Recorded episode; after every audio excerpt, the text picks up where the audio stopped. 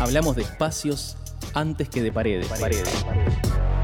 De todos los lenguajes escénicos que nos atraviesan y de la importancia de ser autónomos para darnos siempre nuestra propia voz. Somos Escena en el Aire, el podcast de Escena. Espacios Escénicos Autónomos. Una organización que desde hace más de 10 años lucha y trabaja por los derechos de espacios, salas, artistas y trabajadores de la cultura independiente. Y estamos en Trilce Radio.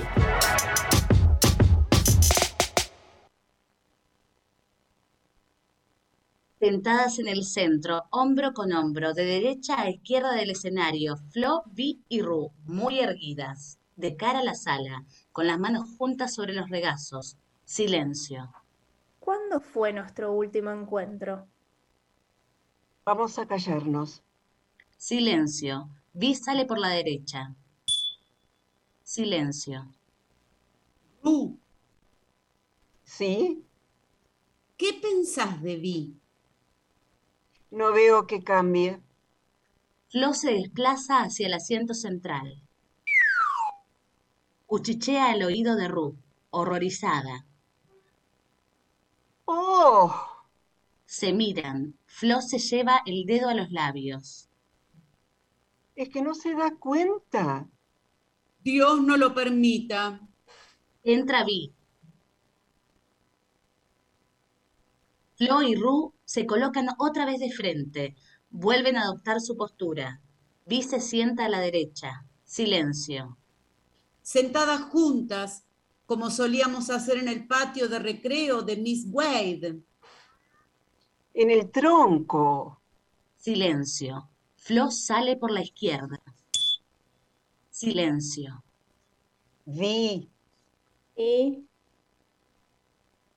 ¿Cómo encontrás a Flo? como siempre, Ru se desplaza hacia el asiento central.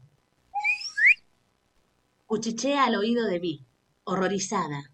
¡Oh! Se miran. Ru se lleva el dedo a los labios. ¿No se lo han dicho? Dios no lo quiera. Entra Flo. Ru y Vi vuelven a su posición de frente. Adoptan de nuevo su postura. Flo se sienta a la izquierda. Dándonos la mano. Así. Son- soñando con el amor. Silencio. Ru sale por la derecha. Silencio. Lo, Sí. ¿Qué te parece el aspecto de Ru? Mm, se ve poco con esta luz. Vi se desplaza hacia el asiento central. Cuchichea al oído de Flo, horrorizada. Se miran. Vi se lleva el, el dedo a los labios. ¿No lo sabe? Dios no lo permita. Entra Ru. Flo y Vi vuelven a su posición de frente. Adoptan de nuevo su postura. Ru se sienta a la derecha. Silencio. ¿No podríamos hablar de los viejos tiempos? Silencio. De lo que vino después. Silencio. ¿Y si nos tomáramos de las manos como entonces? Poco después, las manos, como sigue, se juntan. La derecha de Vi con la derecha de Ru. La mano izquierda de Vi con la mano izquierda de Flo. La mano derecha de Flo con la mano izquierda de Ru. Los brazos de Vi sobre el lazo, como el brazo izquierdo de Ru y sobre el brazo derecho de Flo. Los tres pares de manos entrelazadas descansan sobre los tres regazos. ¡Oh! Oh, Silencio. Bueno, bueno, bueno, bueno, bueno. Acabamos de escuchar reciencito nomás eh, una obra de Samuel Beckett llamada Vaivén y con ella eh, bienvenidos a todos, a todos y a todos a Escena en el Aire, otra vez más, otro Mm. programa nuevo, hecho, producido y conducido por Ana Laura López, Laura Maki, Fabi Mosota y quien les habla, Sandy Gutkowski. Y siempre acompañadas por Elías Bugallo, que es nuestro operador técnico maravilloso. En una obra teatral podemos usar la música en el principio, lo que podríamos decir la obertura, en los entreactos o en el final. Cuando la utilizamos de esta manera, estamos creando un marco externo que nos delimita la obra entera, los diferentes actos y las diferentes escenas. De alguna manera es como la portada y la contraportada de un libro. En estos momentos no siempre hemos de pensar en utilizar música, sino que podemos utilizar sonidos o efectos sonoros.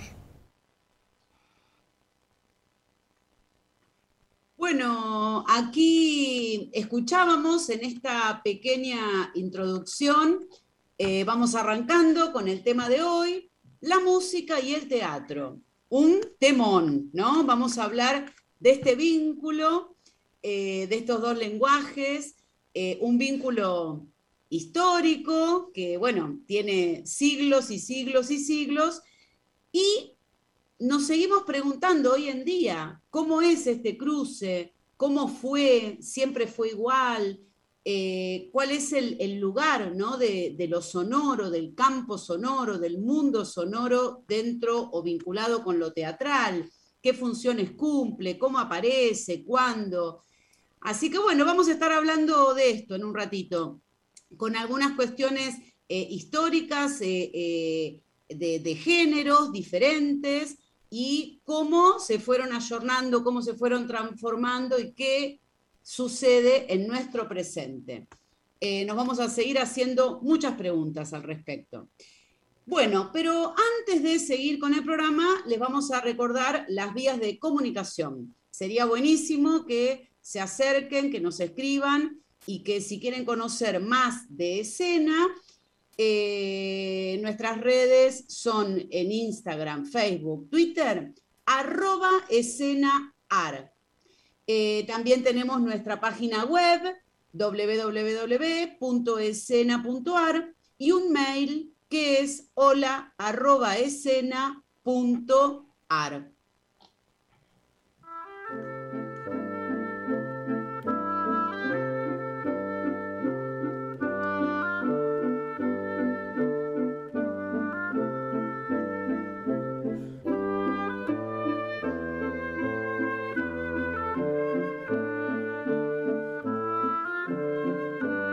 música, esa música que estoy escuchando me suena.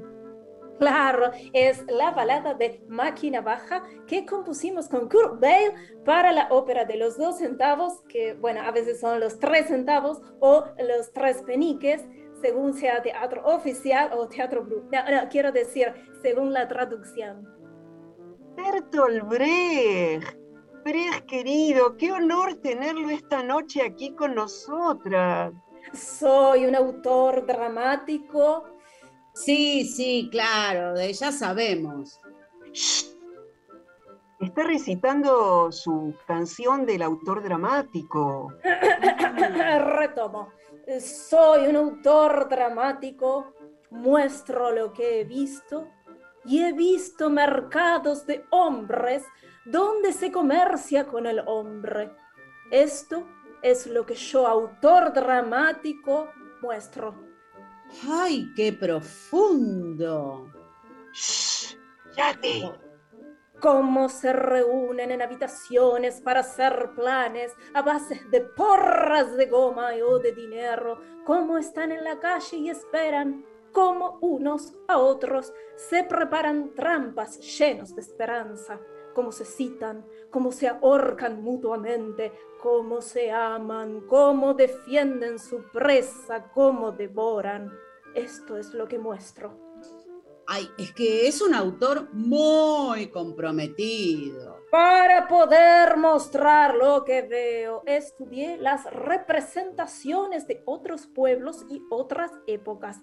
He adaptado un par de obras, examinando minuciosamente su técnica y asimilando de ellas lo que a mí me servía. Estudié las representaciones de los grandes señores feudales entre los ingleses con sus ricas figuras a las que el mundo sirve para desplegar su grandeza. Estudié a los españoles moralizantes, a los indios maestros en las bellas sensaciones y a los chinos que representan a las familias y a los variados destinos en las ciudades. Pero qué culto, ¿eh? Este, eh, ¿cuánto que estudió eh, ¿Es que no me van a dejar recitar en paz? Perdón, perdón. Es muy linda su canción del autor dramático. Y capaz eh, lo único que le falta es un poco de música para que sea una canción, ¿no le parece? Ay, sí, porque habla de puro teatro, puro teatro. Ah, puro teatro. Yo les voy a dar puro teatro, pero cantada por la actriz de Music Hall y Café Concert, Cecilia Roseto. Ay, sí, por favor, vamos a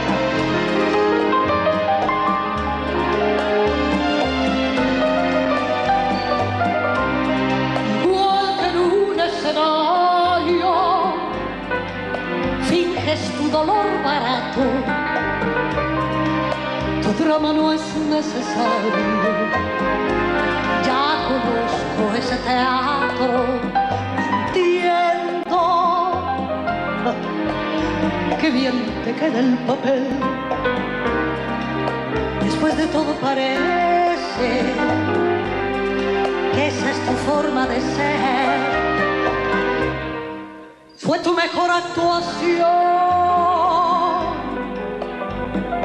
destrozar mi corazón. Y hoy que me lloras de pena, recuerdo tu simulacro. Perdona que no te crea. Me parece que es teatro.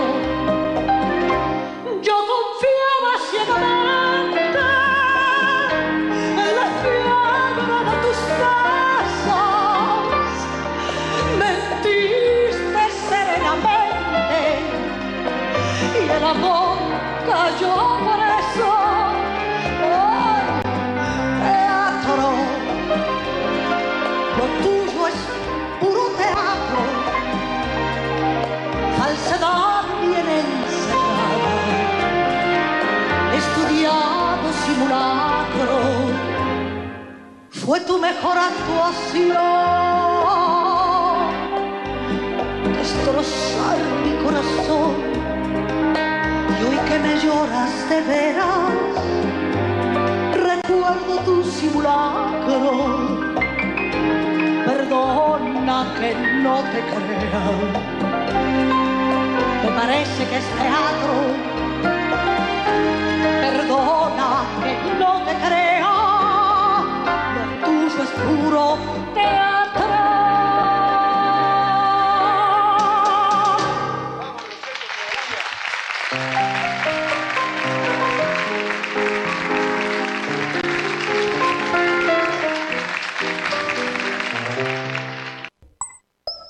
asistimos a una propuesta escénica o performática, encontramos que gran parte de la información nos llega a través del plano sonoro. Esta información suele ser, en primer lugar, el texto que nos llega a través de la voz de los actores y las acciones, pero también tenemos una serie de músicas, efectos, ruidos, ruidos intencionales y no intencionales, clips de músicas preexistentes o bien músicas para la entrada del público, músicas para la salida del público, músicas de saludo, o incluso clips con información institucional o pedido apagado de celulares. Para poder organizarlas es bastante útil tratar de comprender el rol y la función de cada una de estas informaciones. En primer lugar, tenemos el universo sonoro de la ficción, es decir, todo aquello que oyen los personajes. Todo sonido, ruido, música que se encuentre implícito o explícito en el texto. Por otro lado tenemos el universo sonoro de la representación, que se da cuando ya estamos trabajando en el escenario, es decir, no cuando trabajamos ya recuperando las informaciones del texto, sino cuando queremos montar esas informaciones en un espacio físico tridimensional, que además tiene la característica de que no todos los espacios son iguales. Por último tenemos el universo sonoro del espectáculo. El universo sonoro espectacular tiene que ver con todo lo que sucede a nivel sonoro en una sala de teatro cuando ya hay espectadores de por medio. Este tipo de propuestas sonoras y musicales tienen que ver con cómo nos vinculamos con ese que está sentado en la platea. La música de entrada o salida del público no tiene ningún tipo de influencia dramática, está puesta ahí para completar la experiencia del espectador. Resumiendo entonces, cuando hablo de sonido escénico, me refiero al gran conjunto de prácticas y procedimientos audibles y musicales que componen el universo sonoro de una ficción que se manifiesta en un escenario ante un espectador.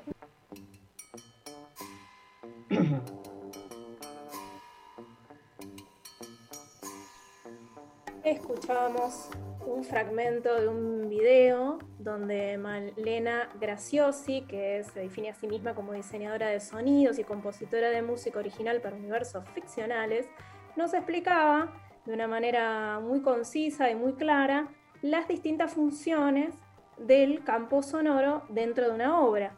Entonces ella distinguía ahí muy bien eh, todo lo que tiene que ver con lo que los personajes oyen, lo que se utiliza para generar climas y preparar eh, distintas situaciones o anticipar o generar eh, algunas ligaduras entre escenas, por ejemplo, y algunas otras piezas que se utilizan para eh, generar un marco que ya no tiene que ver necesariamente con lo ficcional. Todas estas capas de sentido muchas veces Em, las pasamos por alto, porque pensamos, si hablamos de teatro, pensamos generalmente en eh, la escenografía, la actuación, el texto, el vestuario, y sin embargo, el campo sonoro, sea música, sea sonido, sea silencio, integra todo este complejo entramado que hace a una obra de teatro. No siempre eh, la música está presente como tal, pero siempre va a haber un campo sonoro y el vínculo de la música y el teatro data, eh, tiene una historia muy larga y eh, ha dado lugar a géneros muy eh, conocidos. ¿Conocidos los géneros? Son conocidos por todos nosotros.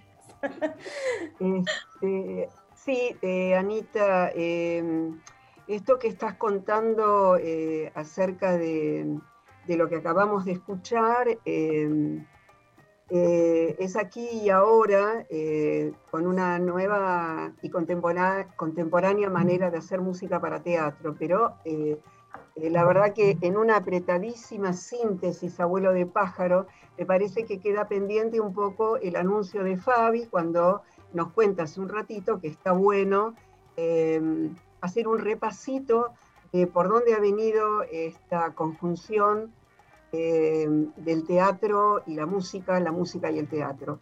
Así que, si me permiten dos minutos, me parece que está bueno poder creer que esto viene de la antigua Grecia, eh, en esta necesidad de unir la música y el teatro. Eh, y por supuesto que aparece por ahí la ópera, no me voy a referir a ello porque vamos a tener seguramente nuestro espacio especial para hablar de la ópera. Em, pero sí este, es importante saber que en Europa eh, eh, el teatro musical empieza a tener mucha fuerza. Estoy hablando de, del siglo XX, comienzos. Este, sabemos que eh, el teatro musical empieza y la comedia musical empieza a, a desplazarse por toda Europa, sobre todo el music hall y este, en el siglo XX ya avanzado, propiamente dicho, Estados Unidos, y especialmente en la ciudad de Nueva York, Londres también, eh, acunan fuertemente lo que es la comedia musical. Sabemos de esto porque em, hemos escuchado, visto eh, comedias musicales fabulosas. Em, en nuestra memoria están Drácula, Mamma Mía, Rey León, por nombrar algunas, ¿no? El fantasma de la ópera, Chicago. Em, y bueno, por supuesto que em, un género no menos importante este, ha sido el cabaret en Europa. Eh, y el cabaret, este, si bien tiene una impronta muy fuerte en Alemania y en Francia, a partir de la creación del Moulin Rouge, ¿no? Em, por supuesto que este, eh, estamos hablando del año 1922, ¿no? Eh, tiene mucha presencia en lo que hace a la Segunda Guerra Mundial. Aparece fuertemente un género que también tiene su anclaje no solo en Europa, sino también en Latinoamérica y especialmente en la Argentina, que es el café concert. Y con esto eh, quiero nombrar algunas de las personas que hicieron punta en nuestro café concert, que floreció allá por la, eh, década de los 60, con espectáculos eh, imborrables eh, como, como todos los que se hizo en la Botica del Ángel de Eduardo Vergara Leumann, la generación de los intérpretes medianamente oscilan entre Perchavale, Nacha Guevara, Eda Díaz, ¿por qué no nombrar este, a algunas otras personas como anteriores, como Nini, Marshall, Tita Merelo, Jorge Luz.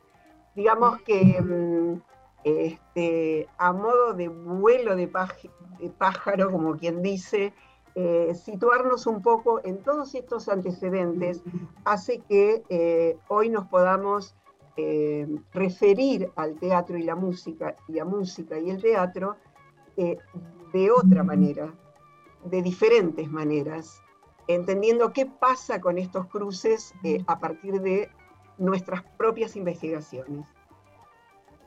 a mí, eh, perdón, Sandy, no quisiera dejar pasar como buena descendiente de italianes y además por, por eh, estar en un espacio que, hace mucho teatro de varieté, el burlesque, ¿no? Que, es muy anterior al cabaret y, y el Music Hall.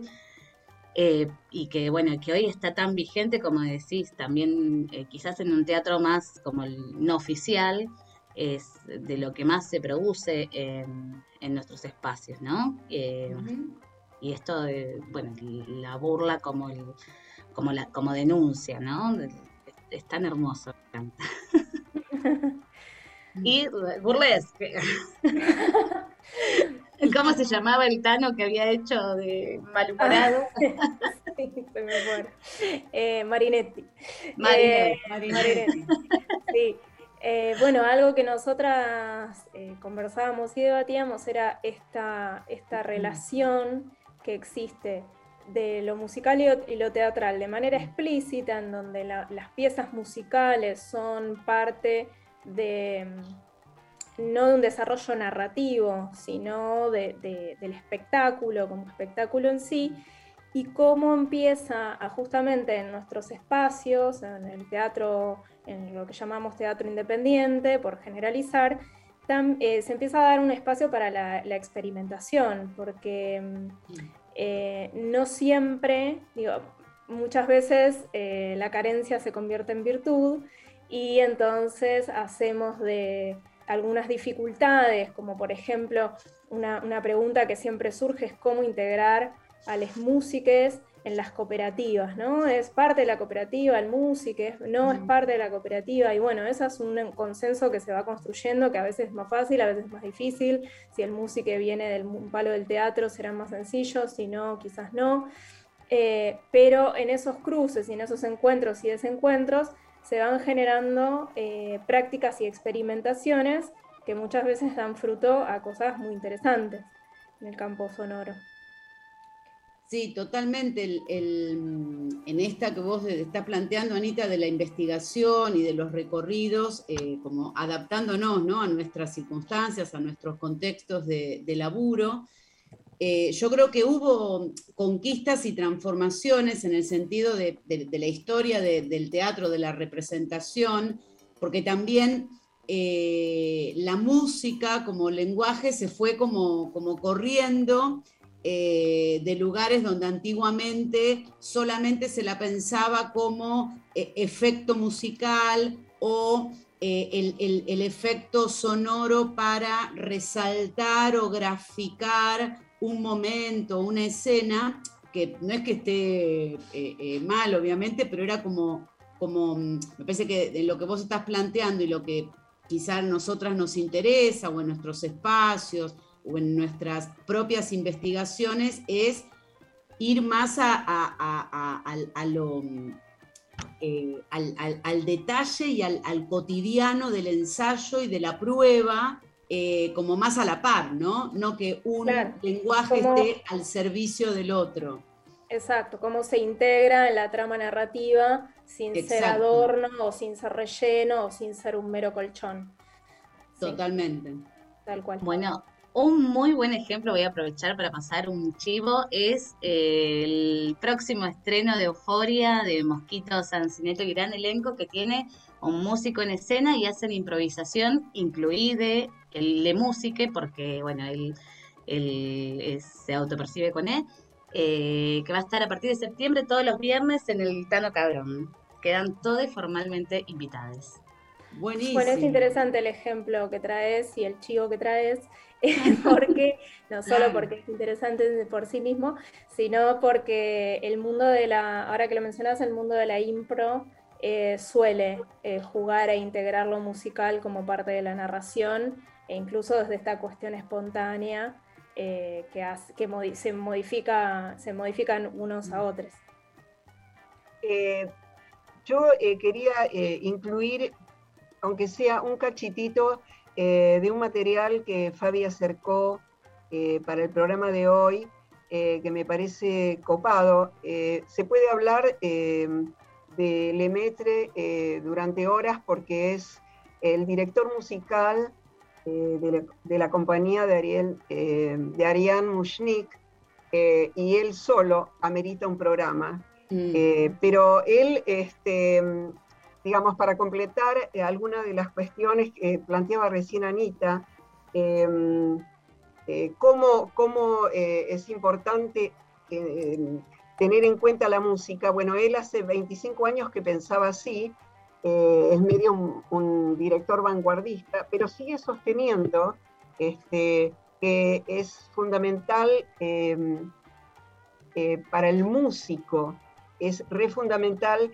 escuchar, mirar, gustar, degustar cada palabra ensayada, eh, como, como si él dijera que hay que dejarse impregnar por el laburo que hace un actor.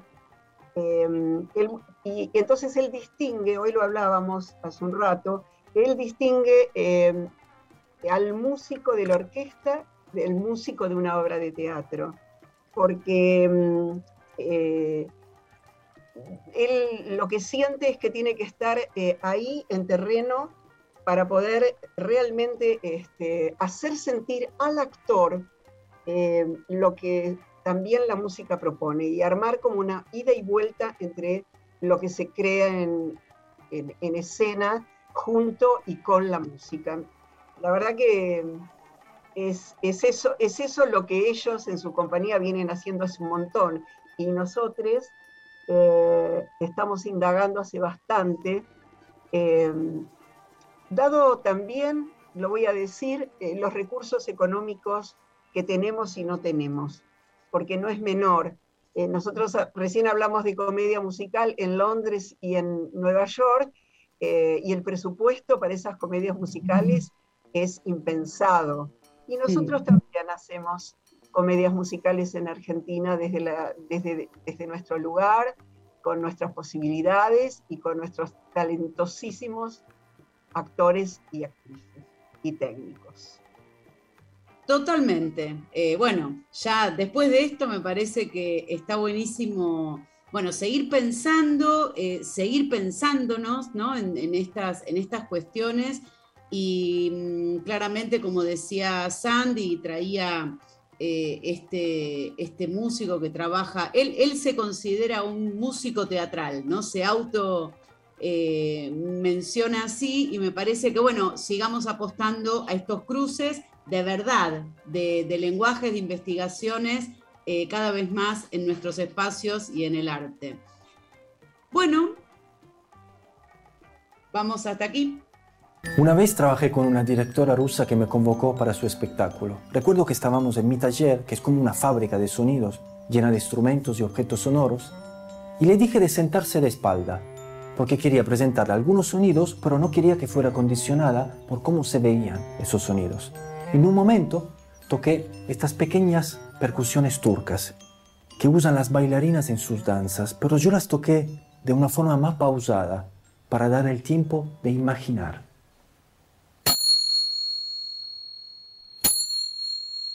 No, ese sonido no, me dijo, porque me recuerda al microondas cuando avisa que terminó de calentar la comida. Qué ignorante, pensé. Y sabe que se trata de un instrumento original de y bla, bla, bla, era mi prejuicio el que me hablaba y me impedía escuchar lo que tan sinceramente me estaba diciendo esa directora, quitándome la posibilidad de aceptar o de hacer algo con esa asociación entre este sonido y el sonido del microondas.